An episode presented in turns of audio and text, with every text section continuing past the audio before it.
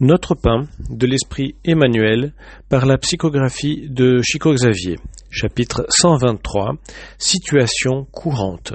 Le texte à l'étude vient du chapitre 9, verset 24 de l'Évangile selon Marc. Aussitôt le père de l'enfant s'écria Je crois, viens au secours de mon incrédulité. Et voici le commentaire d'Emmanuel.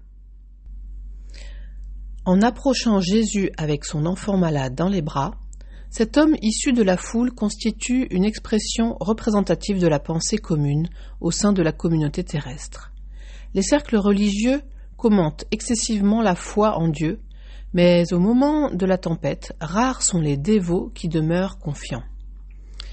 Les gens se révèlent très attentifs aux cérémonies du culte extérieur, participent aux édifications relatives à la croyance, mais devant les difficultés du scandale, pratiquement tout le monde glisse dans le précipice des accusations réciproques. Si un missionnaire échoue, on observe sa débandade. La communauté des croyants tourne son regard vers les hommes faillibles, aveugles quant aux finalités ou indifférents quant aux instructions. Dans un tel mouvement d'insécurité spirituelle, sans paradoxe, les créatures humaines passent de la croyance à l'incroyance, confie aujourd'hui et doute demain. Nous faisons encore face au régime de l'incertitude d'esprits infantiles qui commencent à peine à concevoir des notions de responsabilité. Heureux donc ceux qui s'approchent du Christ à la manière du Père dans le besoin, confessant la précarité de sa position intérieure.